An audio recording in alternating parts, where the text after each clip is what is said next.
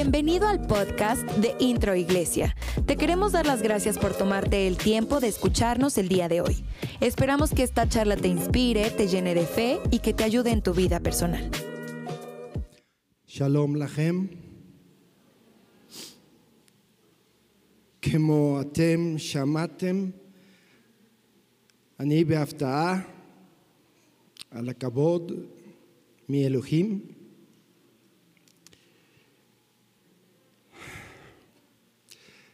Son muy amados Pepe y Betty, Esteban, Priscila, se me escondieron, huyeron, se fueron de viaje, está bien. Acepto mi derrota, Esteban. Esteban y Priscila los conocimos chamaquitos, chamaquitos, chamaquitos. Un saludo porque están escuchando. Ah, el ministerio que Dios les dio a Pepe y Betty lo hemos venido siguiendo y en la medida que podemos apoyando desde el domo, cuando Toluca era provincia, ahora es gran metrópoli, ¿no? Ah, es cuna de grandes presidentes. No me meto ahí. Ah, después del domo se pasaron ahí a, a la avenida esta que salía hacia Atlacomulco, conectaba a, al bulevar ese gigantesco, anchísimo, que desembocaba en Atlacomulco y ahí también los visitamos un par de ocasiones. Mis hijos, ya había, ayer les mandaron muchos saludos. ¿Cómo se acuerdan mis hijos de ahí en el domo? Que les pedí, me respaldaron para pasar al frente a cantar una, una cancioncita de amigos, siempre se aman amigos, hermanos y hermanas, a mí. Se morían de pena porque ya tenían 14, 13 y 9. pero cómo, yo, esa yo creo que se las estoy recordando, ¿no? Estoy muy contento de estar aquí. Fernanda, mi esposa, les, les manda no solo saludos, les mandó su mejor regalo, porque hoy es cumpleaños de ella, entonces me mandó a mí. No me pudo envolver, pero bueno, más que en amor y en bendiciones hoy en la mañana. Mi amor, te bendigo, está escuchando. Han sido 45 años de vida intensa e intencional. Conocimos al Señor cuando ya tenemos siete años de casados, los dos mayores ya habían nacido, los dos menores casi, casi les le toca a Betty verlos nacer en un pueblo con muchísimas limitaciones médicas. Y ahí la valiente de mi esposa dio a luz a pulmón tendido, como siempre los cuatro fueron así. Y Dios tuvo la misericordia de nosotros en el 83 y aquí estamos. Realmente nos, nos ha invitado el Señor a muchas cosas que parecen locuras, que son locuras para los que se pierden, pero para nosotros es poder de Dios, como dice Pablo. Siempre tratando de seguir las huellas del Señor y llegamos a vivir 11 años en Israel en tiempos de bombardeos. Sabemos lo que es para la ciudadanía israelí escuchar una, una sirena que dice más o menos así.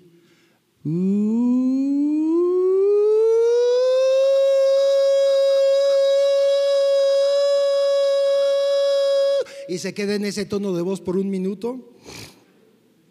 Y tú lo que has aprendido es eh, en pijama o, vestido, córrele por lo menos a las escaleras del edificio si no logras llegar abajo al búnker, al cuarto de refugio que está armado con concreto de este grueso y eh, toda una mentalidad para resistir la destrucción.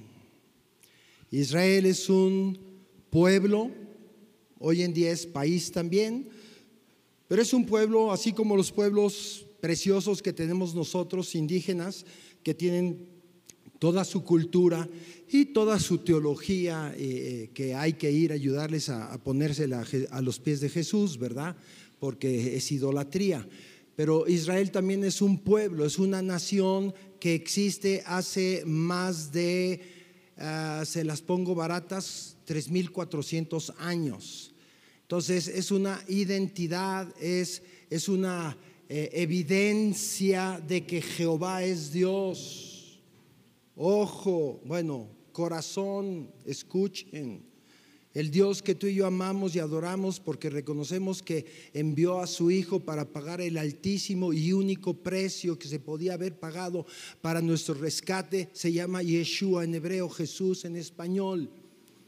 Ese Dios del que tú estás conociendo y te abraza y te recibe.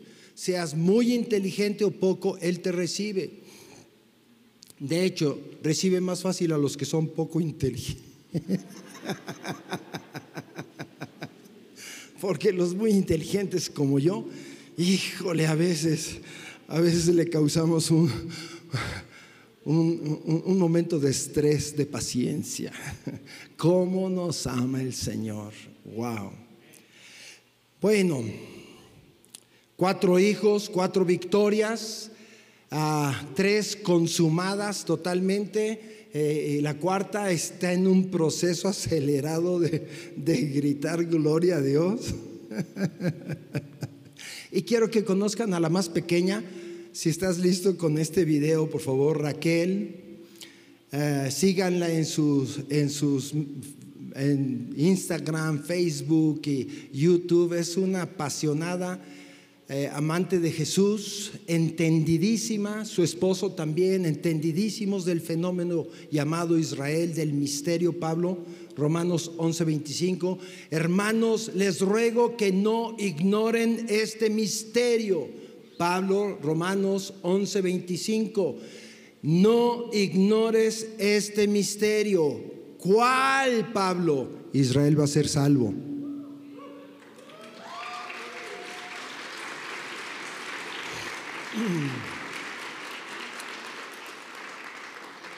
Y me emociono y hago esto porque los muy, muy inteligentes, más inteligentes que yo, pero que tristemente su corazón, yo no sé por qué, no se quiebra, teólogos cristianos, dictaminan en sus, algunos, no todos, pero algunos dictaminan en sus, en sus ponencias que Israel jamás va a ser salvo.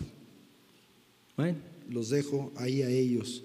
Pero Israel, dice la escritura, y no solo en Romanos 11, 26, lo dice por toda la escritura, que Dios quiere y va a salvar a Israel. Así es que usted y yo, si tenemos alguna idea no bien fundamentada en la Biblia, que nos impulsa a creer que Israel ya pasó de moda, que Israel ya fue desechado, que Israel, los, judíos mataron a Cristo, que eh, eh, ese grupo dijo que la sangre caiga sobre nosotros y nuestros hijos, y usted siente impulso a repeler y a rechazar a los judíos, pídale al Espíritu Santo que trate con usted, porque usted tiene una raíz de antisemitismo escondida.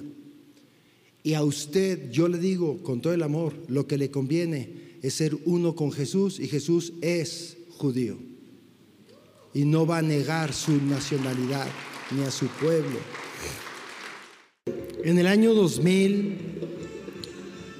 enero del año 2000, Fernanda salió conmigo a explorar una extensión que Dios estaba dando a nuestro servicio a Él. Teníamos ya 17 años sirviendo en la iglesia desde el principio.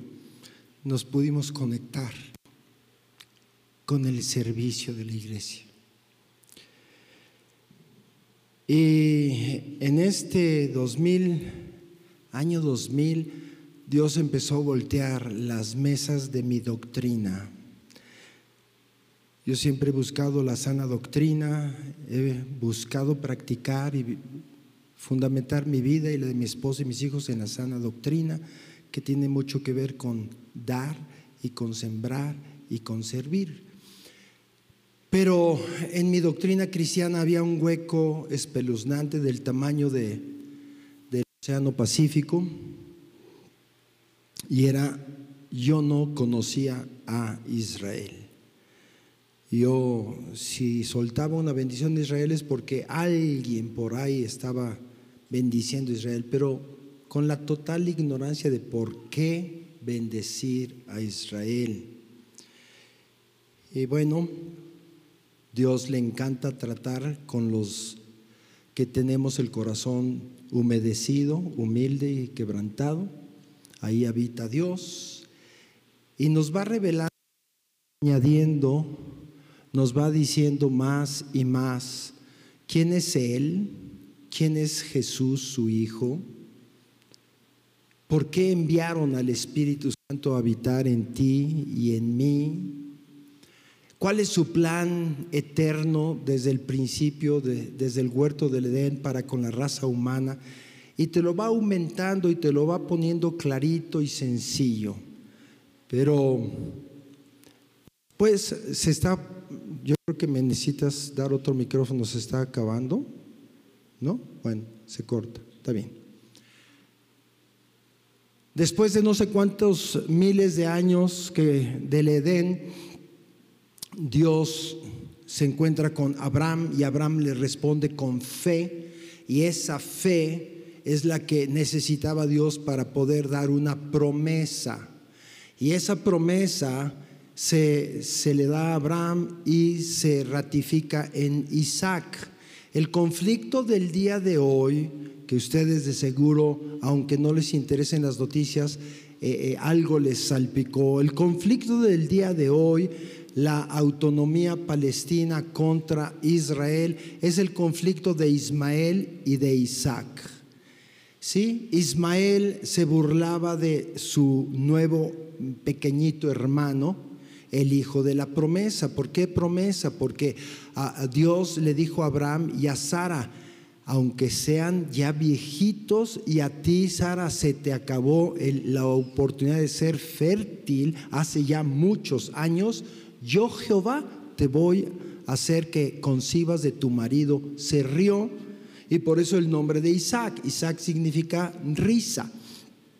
Y dio a luz a sus 90 años. Y Abraham tenía 100 años cuando es padre, sí, con la esposa que él amó. Y no como ochenta y tantos, digo, eh, en el ochenta, con la sierva Agar, porque eh, un hebreo que no tiene hijo varón es un hebreo eunuco por decirlo así, no tiene a quien dejarle toda su riqueza. Entonces Sara le dice a, su marido, pues ahí está mi sierva Agar, la egipcia, pues tiene un hijo con ella, la otra feliz de la vida, pero el problema es que en ese entonces entender a Dios era muy difícil o acercarte a Dios era bien difícil porque eh, el pecado y la iniquidad nos atrapa tremendamente.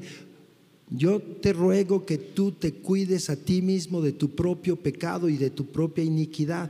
Rápido, ven a los pies de Cristo, confiésala y pide la ayuda del Espíritu Santo para apartarte y vivir una vida libre, con gozo y con júbilo. Este es mi paréntesis del Nuevo Testamento, ¿sale? Y Agar tiene a su hijo Ismael, y cuando nace Isaac, el hijo de la promesa, Ismael se burla y lo molesta al niño. Algunos teólogos judíos dicen que lo molestaba en forma física y violenta. O sea, difícil de creer, pero el asunto es que Sara le dice al marido, expúlsame de aquí a esta sierva mía con todo y su hijo, porque él no va a heredar con nuestro hijo. ¿Cuál hijo? El hijo de la promesa. Y comienza este conflicto. Ahora, este conflicto se resuelve muy fácil y de hecho los árabes palestinos cristianos y los judíos mesiánicos que creen que Yeshua o Mashiach, igualito que tú y yo, que es el Mesías, Árabes y judíos creyentes en Jesús se pueden sentar a la mesa, se pueden lavar los pies unos a otros. Yo he estado en conferencias donde eso ha sucedido. El amor de Dios es la solución al conflicto. El conflicto, dice Santiago, ¿por qué pelean los pueblos y arman guerras? Es por envidia y por vanidades y por, por dejar, por soltar las pasiones negativas. Por eso son las guerras.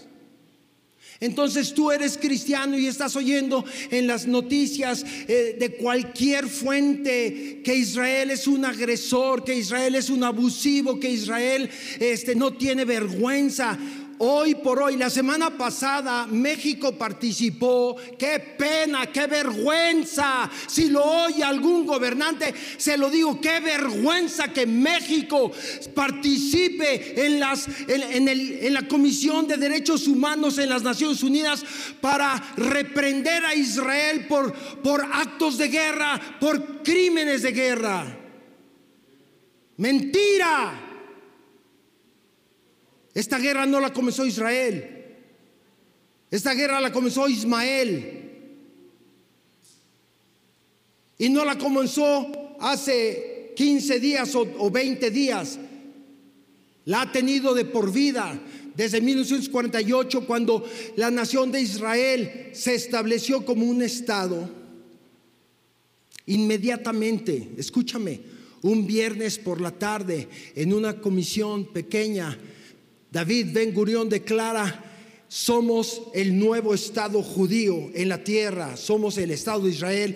Ah, en la madrugada, siete ejércitos de siete naciones que tenían 15 y 20 años más de experiencia como naciones, con sus ejércitos empiezan a invadir a este grupo.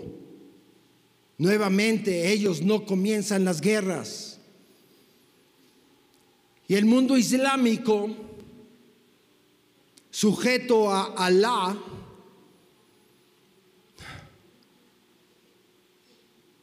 empieza a entretejer la idea de borrar a los judíos del mapa. Pues déjame decirte que ese mundo islámico sigue sin saborear la victoria porque desde 1948 Israel se ha defendido con las uñas y Dios siempre lo ha respaldado.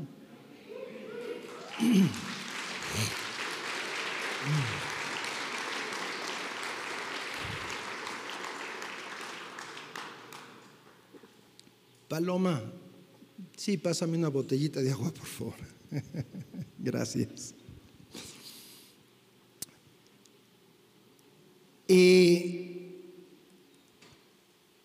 seguidor de la línea del amor de Dios por toda la Biblia, entendido de que Dios se hizo hombre en Jesús para salvarnos y quitarnos de la condenación. Gracias.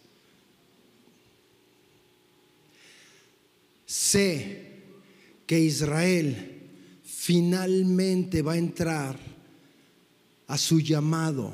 La iglesia es el llamado de Israel desde los cielos.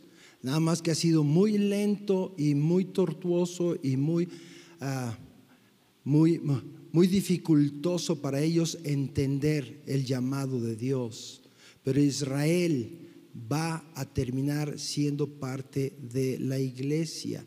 Y como dice el libro de Apocalipsis, la iglesia está formada de toda lengua, de toda tribu, de toda raza, de toda nación. Y los mexicanos, si alguien se echa allá en el cielo o en el reino de los cielos el chistecito de ponernos el himno nacional mexicano, le vamos a hacer así, ¿me explico? Porque no vamos a dejar de ser mexicanos, porque tuvimos la dicha de nacer en este país y tuvimos la esplendorosa realidad de conocer a Jesús en este país, comunicado por otro mexicano. Porque para Dios las nacionalidades son simplemente un florero hecho de toda la diversidad de las bellas flores. Y el conjunto es delicioso.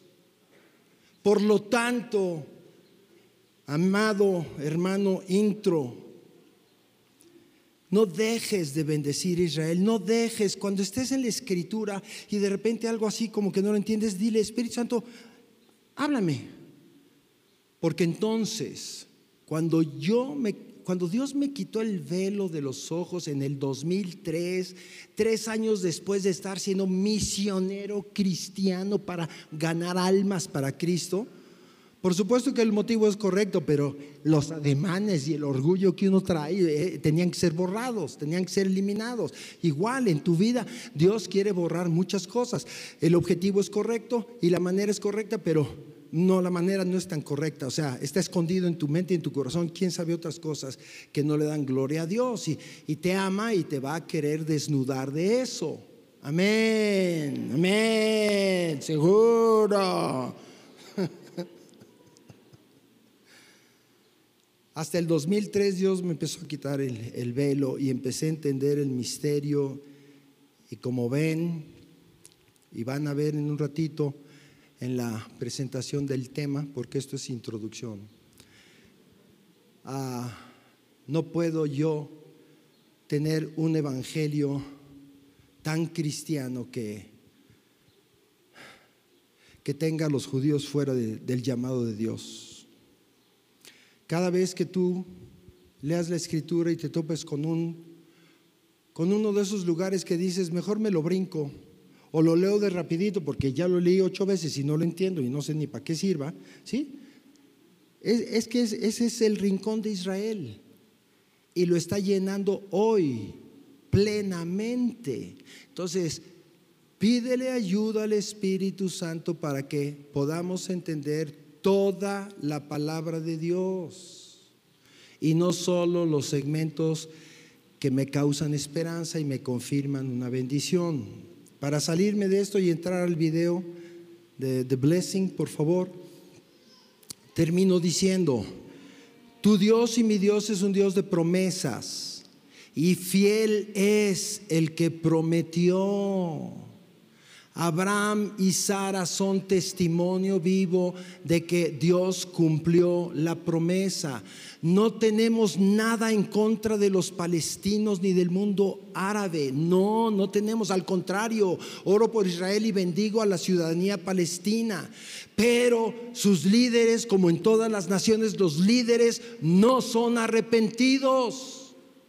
Por lo tanto, con más blanco, con menos blanco, se están blanqueando para satisfacer sus vanidades y orgullos propios. Punto. Todos con la misma. Pero los pueblos y las naciones sufren de sus líderes por cuanto no están arrepentidos y no están conociendo a Jesús. Y por eso ustedes oran por México y por sus nuestros líderes. Correctísimo. No dejemos de bendecir al pueblo que Dios formó. Bendigamos también a los que se han presentado como enemigos frontales. Los palestinos parecieran enemigos frontales de Israel, pero no es cierto. Son los líderes palestinos, no el pueblo. El pueblo quiere pan y quiere quietud y el pueblo dice que se acabe esta guerra y que entremos a ser parte de Israel porque se ganan shekels. ¿Sí? El salario mínimo dentro de la autonomía palestina es deplorable.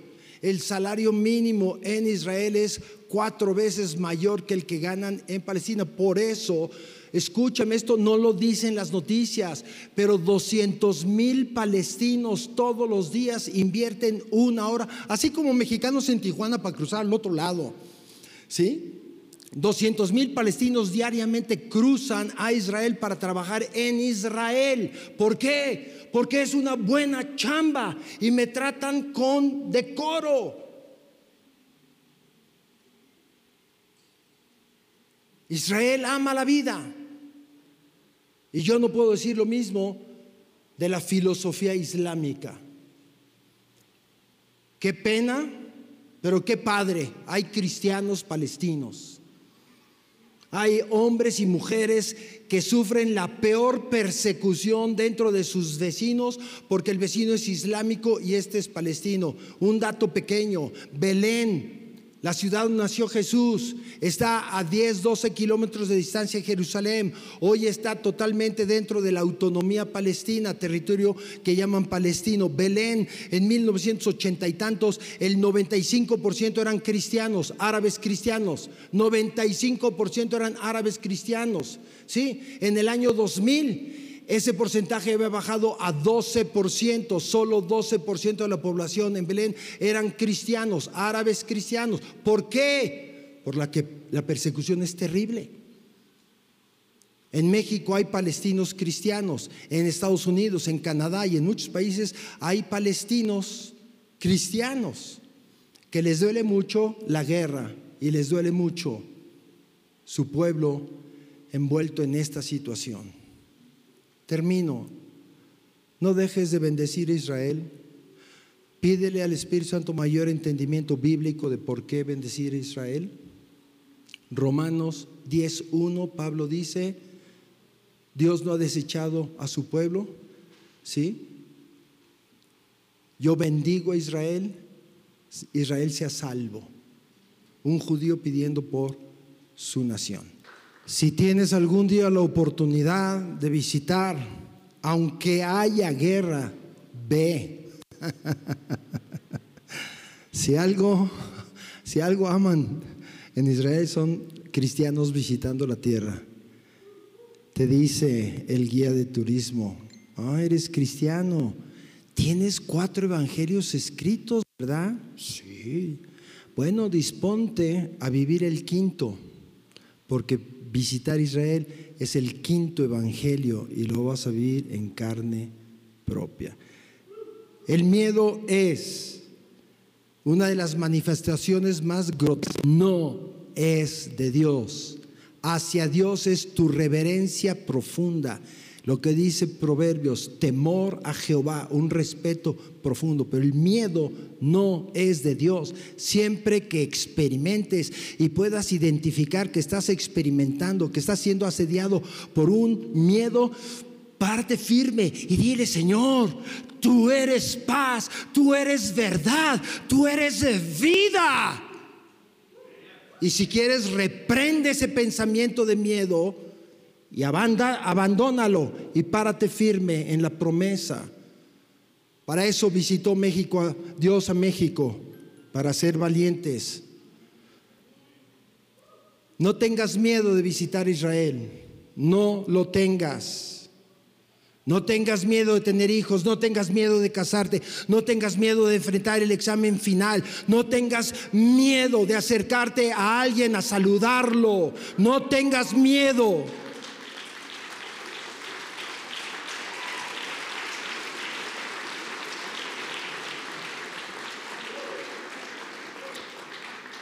Tú y yo somos hijos de paz.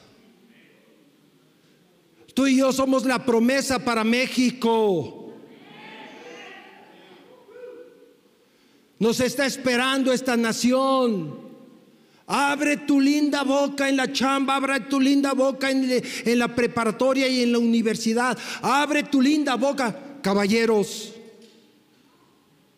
Abran su linda boca con su esposa, por favor. Ya déjense rostros de piedra y, y ay, confórmate con lo que te dije en el altar.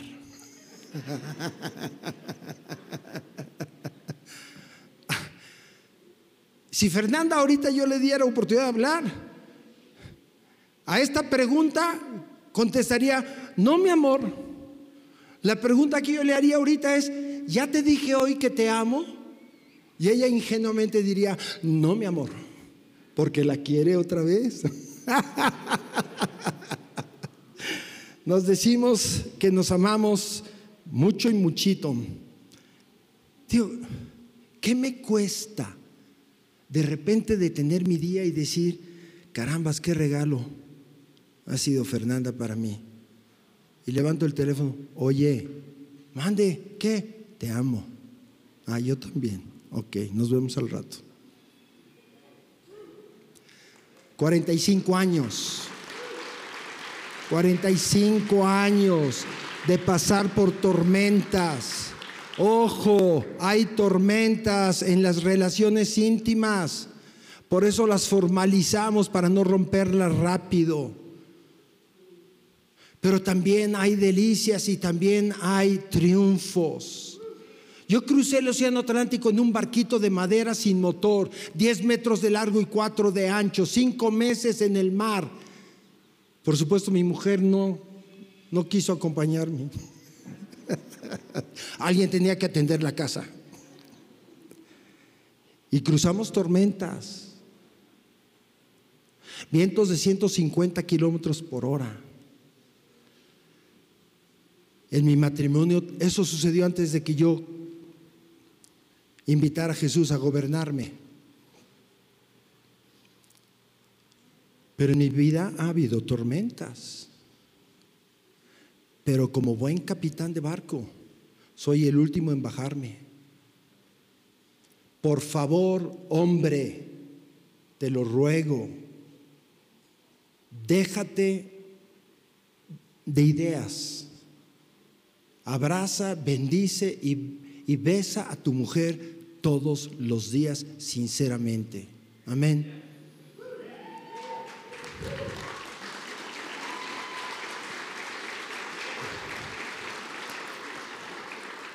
Y tú, joven, honra a tu padre y a tu madre, aunque no los entiendas, aunque sean de la vieja eh, camada, aunque sean ya este, antidiluvianos, honra a tu padre y a tu madre. No tienes ningún derecho, eres un pelele delante de tus papás, porque no has vivido la más mínima de las tormentas y tu carácter necesita ser fogueado. Sí, pastor, como usted diga. lo, lo alcancé a escuchar, lo alcancé. Eh, eh, alcancé a escuchar a los jóvenes diciéndome con, por eso cuando me baje me van a abrazar muchos. Ok, estoy muy apasionado o sea, estoy desbordando mi pasión, soy una persona apasionada, procuro gobernarme, porque si no a veces hago cosas incorrectas. Ah, estaba en la alabanza y observando, dije, wow, le hablé a mi esposa, aquí hay muchos jóvenes. Wow.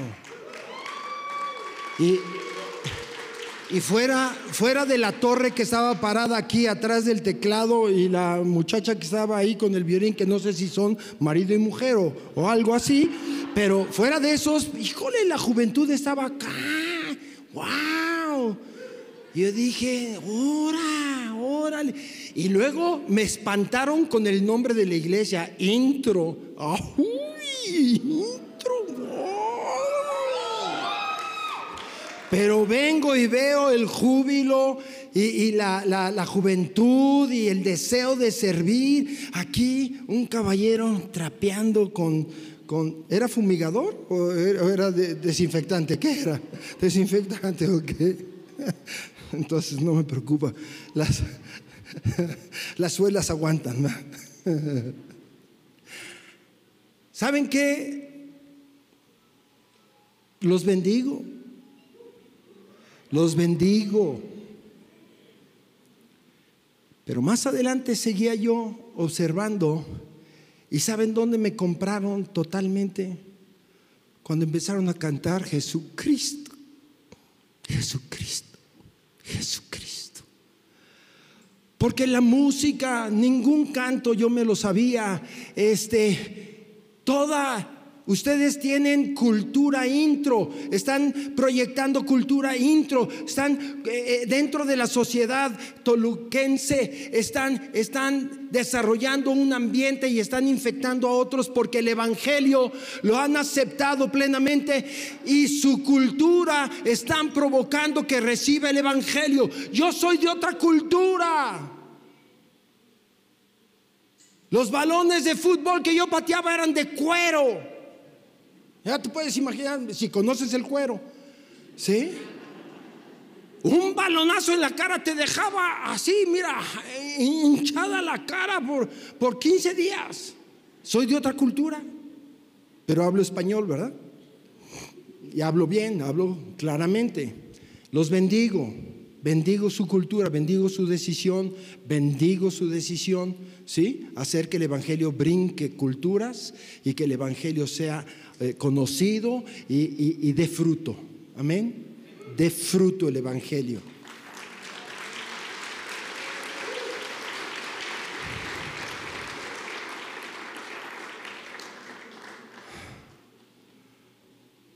Ahora de aquí nos vemos el próximo domingo porque quiero predicar 50 minutos y no los tengo. No, vamos a parar a, las 13 en punto. Quiero hablarles sobre el Evangelio de Juan un poquito puedes comenzar. El Evangelio de Juan me ha cautivado de una forma muy especial. Se me ha diferenciado de los otros tres evangelios. ¿Por qué? Encontré unas perspectivas, encontré eh, testimonio de Juan, el escritor, de, de cosas del ministerio de Jesús que los otros tres evangelistas no mencionan para nada. Estas perspectivas me llaman mucho la atención. Ahora, puedes darle la que sigue. El Evangelio de Juan del Nuevo Testamento es el último libro que se escribe. Dame la que sigue, por favor. Esto es escritura en, en hebreo. Esta bríncatela, no vamos a debatir la vacuna. Canon. El Nuevo Testamento es, un, es el nuevo canon. El antiguo canon es lo que llamamos Antiguo Testamento. ¿Qué es? Bueno, el antiguo canon queda sellado, queda ya, ¿qué es un canon? Una medida. Lo que está dentro de esta medida es aceptado universalmente.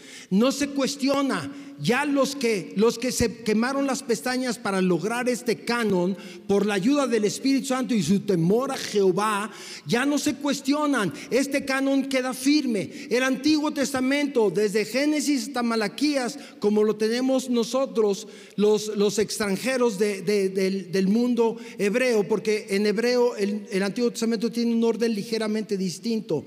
¿Ok? Pero el canon es algo que hemos aceptado con los ojos cerrados y no lo voy a cuestionar yo.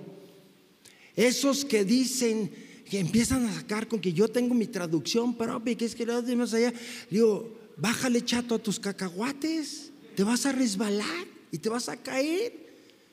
Tú lo hiciste solito. Los cánones lo hacen grupos de personas temerosas de Jehová que no salen a cacaraquearse. Entonces, por favor, cuando te vengan cositas de esas, tú, si es tu amigo, ah, está, ok, ok, vámonos por un refresco y ya, ¿sí? No aceptes por ningún motivo, por ningún momento que la Biblia que tú tienes enfrente tiene errores y tiene fraudes y tiene equivocaciones. No más es imposible. Si eso fuese posible, te digo una cosa, el Espíritu Santo no está aquí en la tierra porque el canon es respaldado por el Espíritu Santo siempre. Y el nuevo canon de Mateo Apocalipsis quedó sellado aparentemente, mm, son estudios con aproximaciones, pero eh, mi fe es contundente. Mi fe está parada en lo que Jesús hizo y el Espíritu Santo está haciendo. Punto. A veces no lo entiendo, pero así es y se acabó. El nuevo canon parece que fue terminado por ahí de 190, 150, una cosa así. Entonces, el nuevo canon, la nueva medida, la medida que se añadió al antiguo canon, porque este nuevo canon no está suplantando al antiguo ni lo está este, eh, eh, eh, nulificando. Es un todo, son dos cánones conformados por la voluntad de Dios y este nuevo canon, los libros, cuando tú estudias un poquito y, ves que el Evangelio de Mateo fue escrito por ahí del año 48 y el de Marcos quizás 44 y la primera epístola de Pablo a los tesalonicenses por ahí del 53 y Corintios por ahí del 58, dale crédito, créelo, sí, porque se estaba formando la iglesia y las cartas y evangelios iban y venían. Y el último libro que fue aceptado fue el Evangelio de Juan. Cuando me enteré, yo dije, algo hay. Dame la que sigue, por favor, y otra botellita de agua.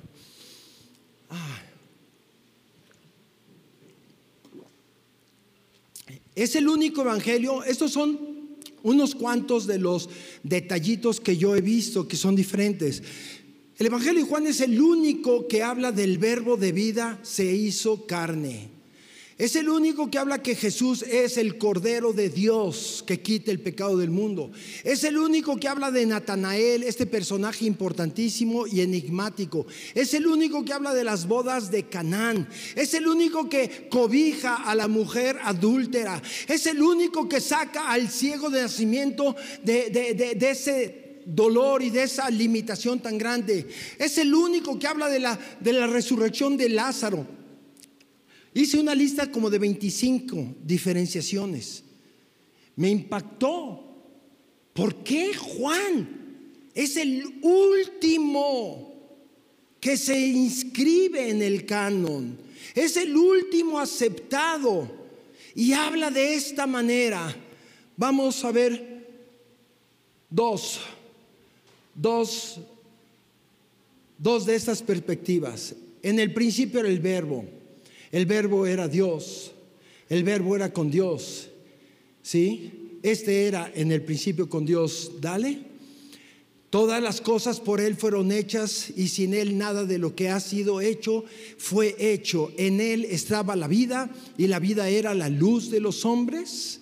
La luz en las tinieblas resplandece y las tinieblas no resistieron, no pudieron hacerse la porra de pumas para aguantar, tuvieron que hacerse para atrás no resistieron, no prevalecieron delante de la luz. Amado Hijo de Dios, te ruego, yo no sé cuál sea tu trasfondo, yo no sé cuál sea tu historia, yo no sé, ah, eh, conozco socialmente eh, eh, limitaciones sociales fuertísimas, amarradas en, el alma de las personas, drogas, pornografía, sexo, amor al dinero. Ah, son limitaciones totales para un hijo de Dios.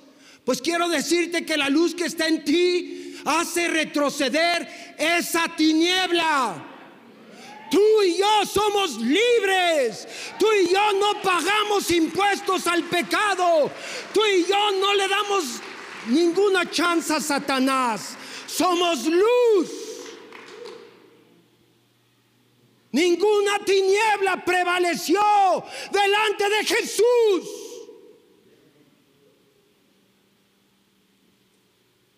Dame la que sigue.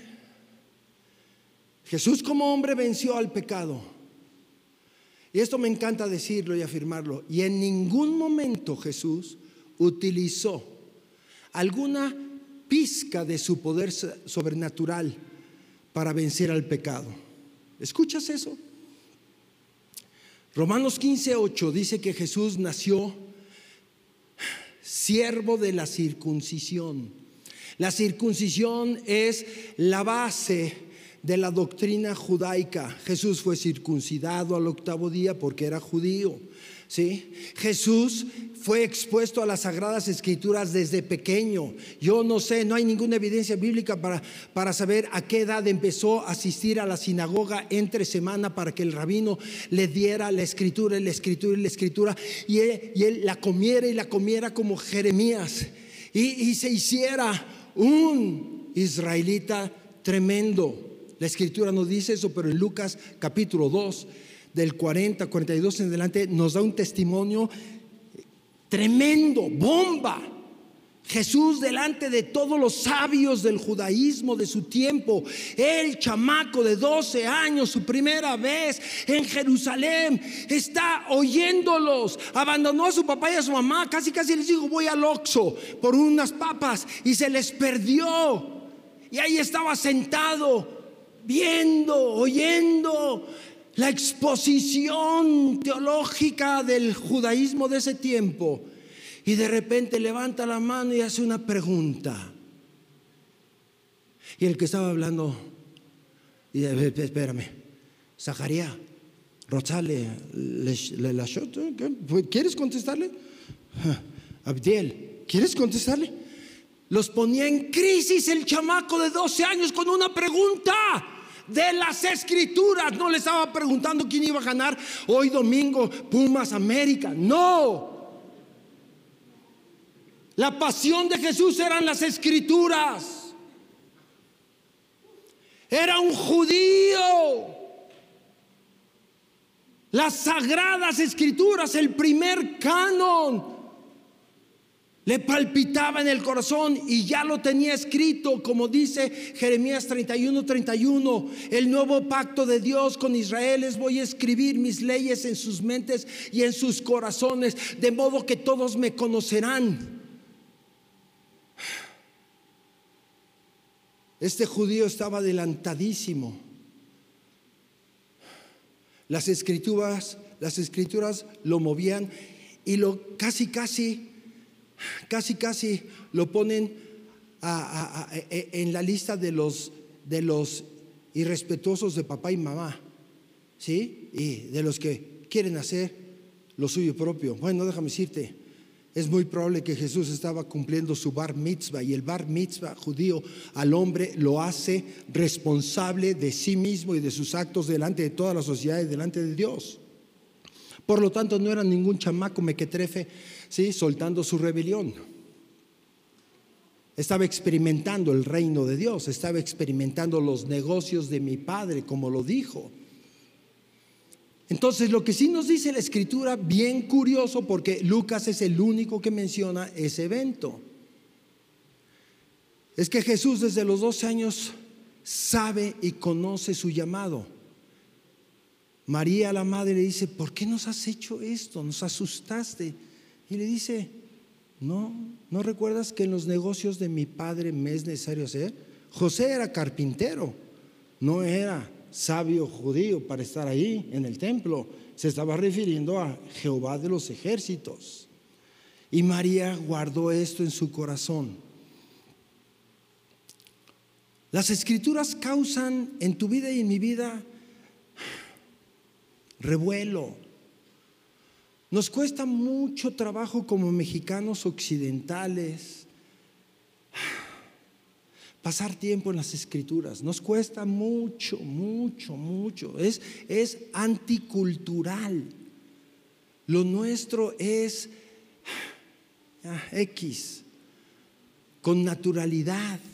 Voy a la plaza, mamá ahí están los chamacos. El viernes estuve en una plaza en Puebla infestado. Bueno, no infestado porque no son plaga, ¿verdad?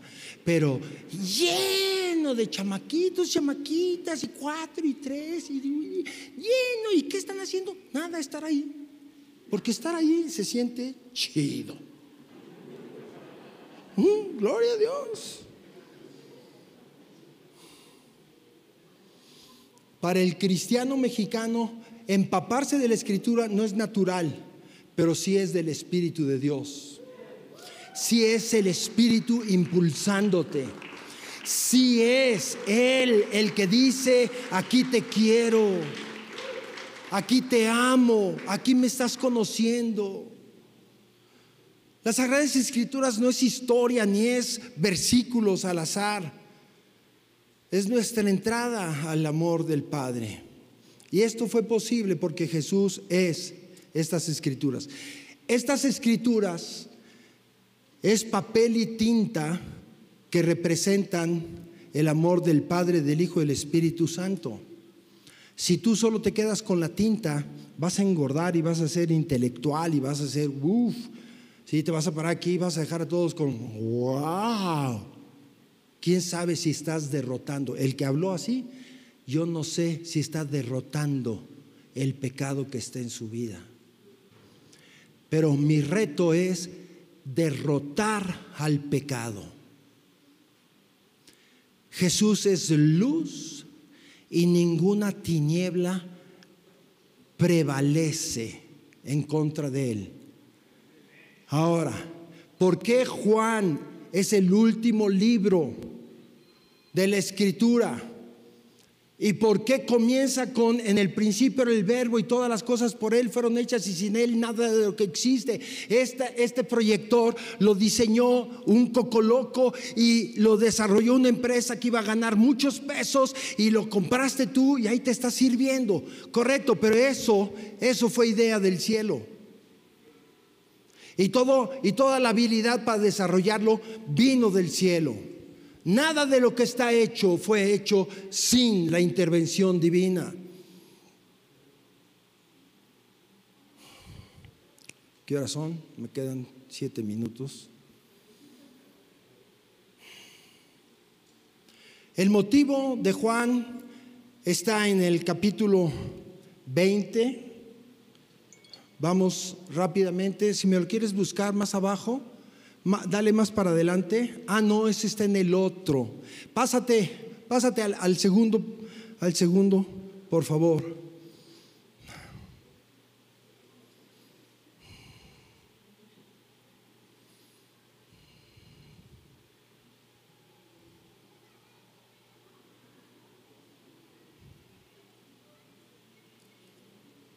¿Ya estás en el segundo?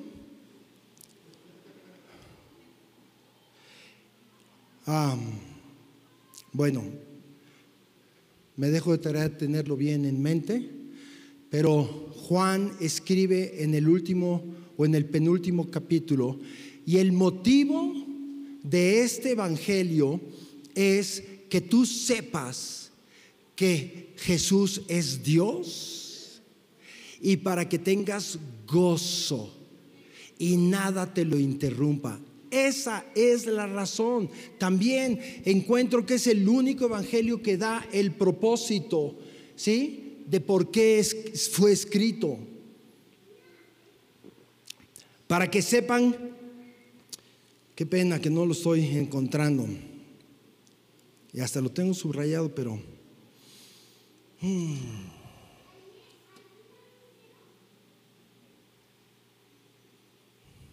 Ajá. 20, 31. Pero estas cosas se han escrito para que creáis que Jesús es el Cristo, el Hijo de Dios, y creyendo tengas vida en su nombre. Ahora, para ti, para mí es muy fácil decir Jesucristo es el Hijo de Dios, pero para un judío no lo era. Estoy esperando que me pongas a Natanael, por favor, del segundo, del segundo video. ¿Sí? Natanael, cuando en el capítulo 1 de Juan, cuando, cuando se encuentra con Jesús, ¿sí? Jesús dice de él, Natanael, tú eres un verdadero israelita en el cual no hay engaño. Y mira, haz de cuenta que le quitaron todo prejuicio y se aventó a decir, tú eres el hijo de José, eres el hijo de Dios, eres el Mesías prometido. Natanael con eso, escuchado por una, una multitud de judíos que estaban ahí también, se había ganado la expulsión de la sinagoga. O sea, no, hombre, por favor, qué bueno que estamos aquí sabroso. Pero si te corren, pues te vas a 35 otras. Escoges la que quieras. ¿Y por qué te corrieron? Pues porque eres difícil, porque lo que quieras. Para un judío ser expulsado había solo una sinagoga en Nazaret. Había solo una sinagoga en Capernaum. Había una sola sinagoga en Bethsaida. Ser expulsado de la sinagoga era el señalado pública y socialmente. Tú y yo no queremos eso. Mira, ahí va la hija de Chuy. Y si sabes que... Y te das cuenta, no juegues. Es gacho. Es feo. Pero así es la revelación de Dios. Así es cuando Dios toca tu corazón. La mente se sujeta a lo que vibra en el corazón. La razón tiembla porque me van a usar para decir una barbaridad. Pero triunfa el corazón. Triunfa la fe. Tú eres el Cristo del que habla Moisés. Todos los profetas hablaron de ti, Mesías. En los salmos yo encuentro que tú eres ahí el importante. Mira, Natanael se le estaban cayendo las escamas de una doctrina que no se podía practicar en la vida diaria porque era tan exigente. Juan 1.17 dice, la ley, hermano pueblo judío, nos vino a través de Moisés, pero la gracia y la verdad nos han llegado a través de Jesús. ¡Wow! La verdad debe ser lo que debemos de buscar siempre. Y la gracia la necesitamos para no chocar con mi esposa o mis hijos adolescentes. La gracia la necesito para guardar la paz. La gracia la necesito para reconocer los dones y las virtudes en ustedes. La gracia la necesito para que Jesús sea reconocido y glorificado. Cuando ustedes cantaron Jesucristo, Jesucristo, me conmovió Dios. El viernes estuve con un joven de los que se juntaron conmigo porque yo fui su, su pastor en la edad de adolescentes y está trabajando en una editorial cristiana. Y me dijo, Chuy, híjole, ¿sabes qué? se viene una ola dentro del cristianismo en donde a la gracia hay que ayudarle con obras. Y él y yo dijimos, está grueso, porque la gracia nunca ha necesitado de la ayuda de las obras. Si las hacemos. Seguro que las hacemos y sentimos eh, realización. Yo me realizo cuando hago algo en donde el nombre de Dios es conocido. Por supuesto que las hacemos, pero en ningún momento una obra me puede justificar delante del Padre en ningún momento. Lo único que nos justifica es el sacrificio de Jesús, su valentía, su arrojo judío para cumplir las sagradas escrituras y morir por el pecador.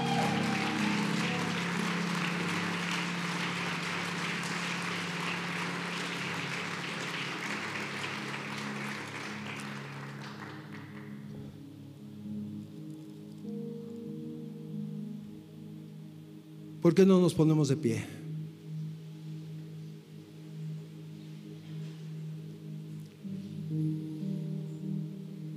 Y empiezas a darle gracias a Dios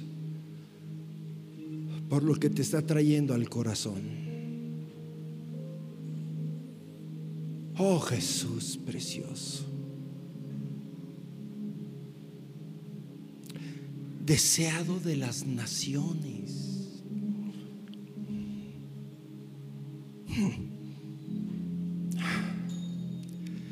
Anunciado de generación en generación, anunciado hasta los confines de la tierra, toda isla, todo collado tiene que escuchar tu nombre, Jesús, Yeshua.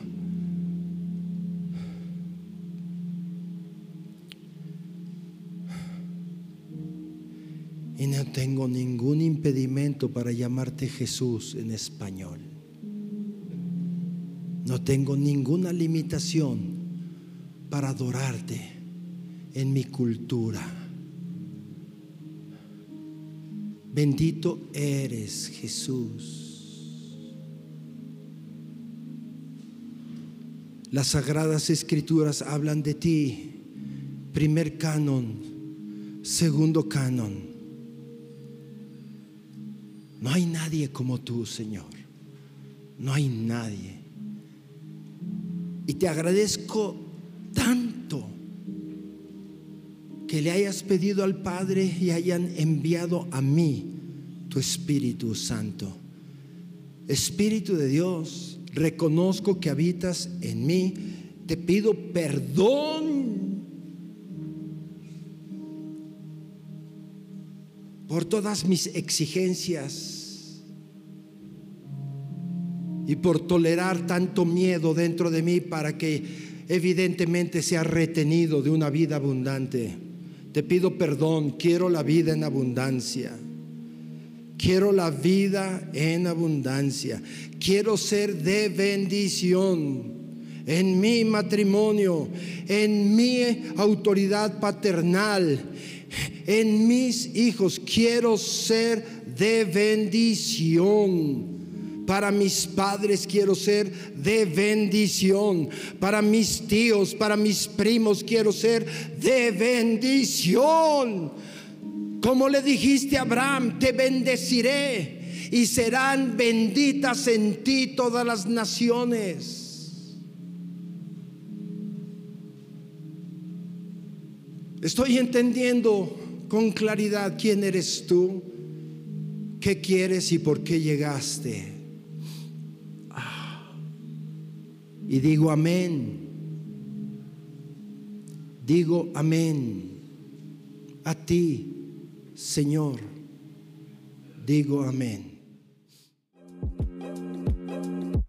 Gracias por haber escuchado este podcast. Esperamos que haya sido de bendición para tu vida. Recuerda que puedes apoyar este ministerio a través de nuestra página web introiglesia.com diagonal dar y sembrar una semilla para que personas semana a semana puedan conocer a Jesús. Síguenos en Facebook e Instagram como Introiglesia. Dios te bendiga.